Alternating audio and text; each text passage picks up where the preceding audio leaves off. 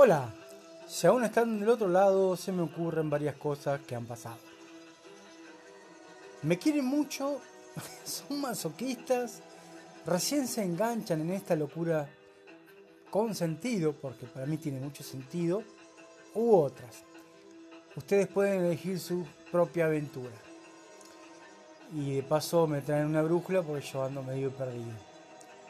Pero antes que divague más, les cuento que mm, al cambiar el aparato, el teléfono, el celular, eh, no el número de teléfono, no sé por qué le digo esto, muchos no me llaman ni, ni deben tener mi número, qué sé yo. En fin, la aplicación que uso para hacer estos micros de mis cuestiones, varias así, eh, no, no me guardo todo lo anterior. Tampoco se perdió mucho, obviamente. Así que volví a instalarla y ya había pasado un tiempo. ¿Cuánto charla? ¿Cuánto? Para decir nada. Qué terrible lo mío. No aprendo más. Pero bueno, Silencio en Construcción era o es un lindo intento de poner en orden algunas de mis ideas o gustos que enriquecen mi vida. Aún sigo con la papa en la boca. Eso va a ser mi propia cruz. ¿Qué decirles? En estos meses me perdí de hablar de muchas cosas que vi, leí y de paso también que me indigné. Pero lo último me lo guardo por ahora. Capaz que en el próximo, mm, no sé, como que me dé ser así el vengador anónimo.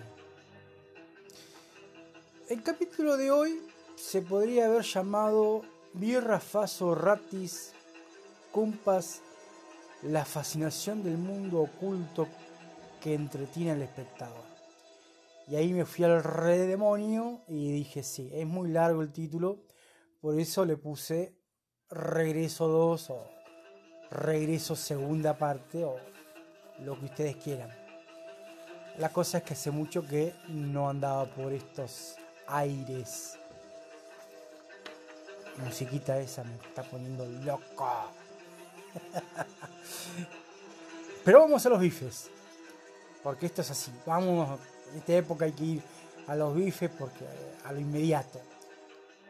Es un, un flash porque, mm, bueno, todo esto porque el, gran servicio de streaming de la Gran N puso su catálogo Ocupas. Y bueno, a los nostálgicos nos dio de una en el corazón, como digo siempre. Y a los nuevos les voló la cabeza. Este tipo de historias se volvieron furor con entregas como El Marginal o Un Gallo para Esculapios. Eh, de hecho, los directores de ambas series fueron los que introdujeron en el cine y la tele este mundo. ¿no? Adrián Caetano y también Estañaro mostraron en su película Pisa, Birri Faso la descomposición de la sociedad en un grupo de jóvenes que se la juegan cada día en las calles de Buenos Aires. Estos reflejaban el resultado del capitalismo salvaje y caníbal de las políticas de los noventas. Y ambos directores le dieron el puntapié inicial en el 98 para una serie también de películas y algunos programas de tele que escupían el infierno que estábamos viviendo. Eh, era algo increíble. Pero yo siempre digo que el descontento no solo era argento. Eh, en Colombia, Chile, México y tantos otros países tuvieron su dosis de hiperrealismo. En realidad el mundo entero nos mostró eso, personas que quedaban fuera del sistema, como la española Los lunes al sol, la colombiana La Virgen de los Sicarios, la brasilera Ciudad de Dios.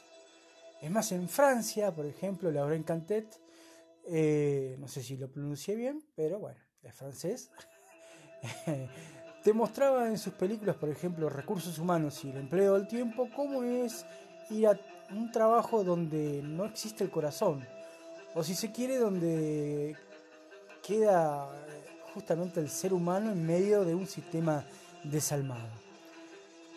Esas esas visiones de cada uno de los países eh, te dejaba atónito y decías, wow, estamos más o menos en la misma sintonía.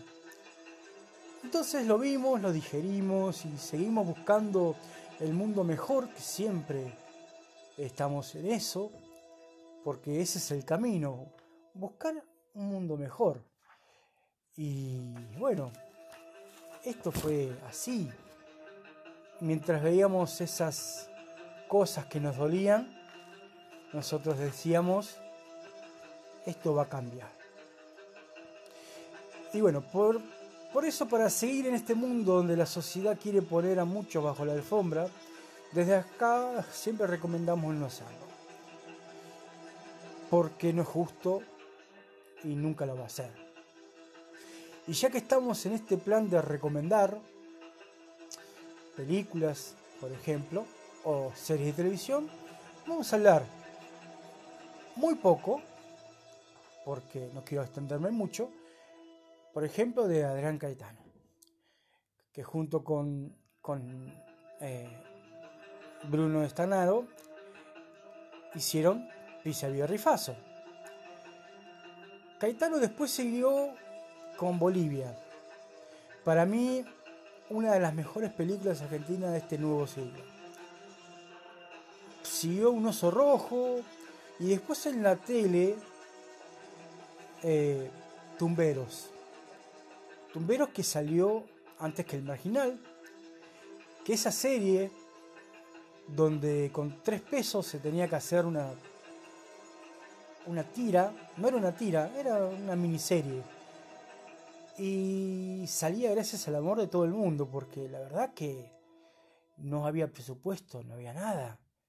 Solamente un buen guion, muy buenos actores y gente que nunca había actuado, que se empezó a dar mucho en el cine. Eh, mucho en el cine también de, de Perrone, pero bueno, no voy a hablar de Perrone en esta, en esta sección. Más tarde ahora en, estos, en este nuevo siglo hizo El Marginal. Que acá sí puso, o como quien dice, pudo poner en práctico, práctica eso de tener un buen presupuesto. Se notó, eh, había, había guita, como quien dice.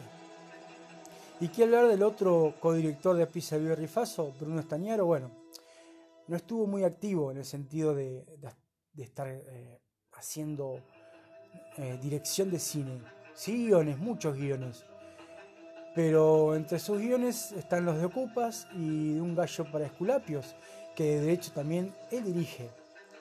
Eh, son para mí series maravillosas. Ocupas, como estamos hablando, mm, te vuela la cabeza. Y Un gallo para Esculapio es una maravilla técnica y muy bien actuada. Bueno, una maravilla las dos temporadas. A ver, vamos a ver. Vamos a ver, a ver, a ver. Vamos a seguir viendo. Eh, a ver, tenemos, por otro lado tenemos otro gran, gran director que nos va a mostrar este, este tipo de mundo y otros eh, que, hizo Mundo Grúa, El Bonaerense, Familia Rodante, Nacido y Criado, Leonera y muchos más. Eh, trapero, se llama el director. Y por ejemplo, Mundo Grúa te, muestra cómo es trabajar eh, de forma eh, muy, muy, muy tirada de los pelos, en, negro, con, sin seguro y con tantas cosas, tantas cosas más que denuncia esa película. El bonaerense habla justamente de un cerrajero que mm, decide, o mejor dicho, lo meten a la fuerza policial bonaerense de la provincia de Buenos Aires y hay un pequeño límite entre el bien y el mal que está tan bien definido en esa película. Ejemplo, por ejemplo, qué sé yo, Leonera es la, vida de, las mujeres dentro de la cárcel cada película de, de, traperos son pequeñas joyitas y también hechas por ejemplo, como familia rodante con dos pesos, con muy poca plata y mucha imaginación. Bueno, vamos a poner, ya que estamos, a Burman, esperando al Mesías. Eh, sí, podemos poner esa, eh, vayan anotando, obviamente. Acá Burman hace, Esperando al Mesías, eh, una radiografía perfecta de, los noventas. De, de un tipo que se queda, de un banquero o un bancario que se queda sin laburo eh, viven eh, prestado, como quien dice, eh, y mientras se van cruzando otras historias, como también la de Felicidades, ya que estamos, que es de Bender, otro director que tenía mucho para dar, y en Felicidades uno ve una comedia dramática coral sobre, sobre todo lo que va pasando en un fin de año y con diferentes personajes. Pero, a ver, hay un otro gran director que viene de los 60, 70 y que durante los 90 y principios del 2000 hizo, hizo películas brillantes que, bueno, posee amargas visiones sobre la Argentina y ese es Adolfo Aristarain. Un lugar en el mundo, lugares comunes, Martín H. y por qué no Roma. Películas que son eh, geniales y que hablan justamente de, eso que, que, a veces eh, nos deja un mal gusto eh, la Argentina. Tal vez este, este director desde, sus, inicios nos muestra eso, ¿no? Nos muestra como en plata, en plata dulce el sistema financiero de la dictadura militar y cómo eh, en estos tiempos más cercanos a, la era Macri, por ejemplo, eh, cómo se asemejaban y un lugar en el mundo, lugares comunes, Martín H. Eh, hablan de, de, cómo se agota quien está en Argentina eh, haciendo patria. Eh, y la visión esa, como dije en su momento, amarga, de apostar por el país y que nada salga. Ahí me salió un versito. a ver. Después, por ejemplo, tenemos Solo por hoy, otra comedia dramática de Ariel Rotter. Eh, también eh, genial. Eh, que es coral. Muchos actores que se cruzan y que hablan de, un momento de sus vidas y de cómo son las oportunidades en el nuevo, en el nuevo milenio. Y tengo más. Eh, pero estaría de perillas hacer una segunda parte. Algunos amigos que están en otros países me pueden recomendar y armamos una lista aún más larga. Eso estaría muy bueno. Eh, podemos hacer una segunda parte de, de, este, de, este mundo eh, que es caníbal y, e injusto con el laburante, porque esa es la verdad con el que ha puesto el hombro por este país o por otros y no hemos sido, como quien dice, totalmente recompensados o no han sido muchos. Eh, algunos eh, podrían decir que pueden hacer una película de sus propias vidas, ¿no?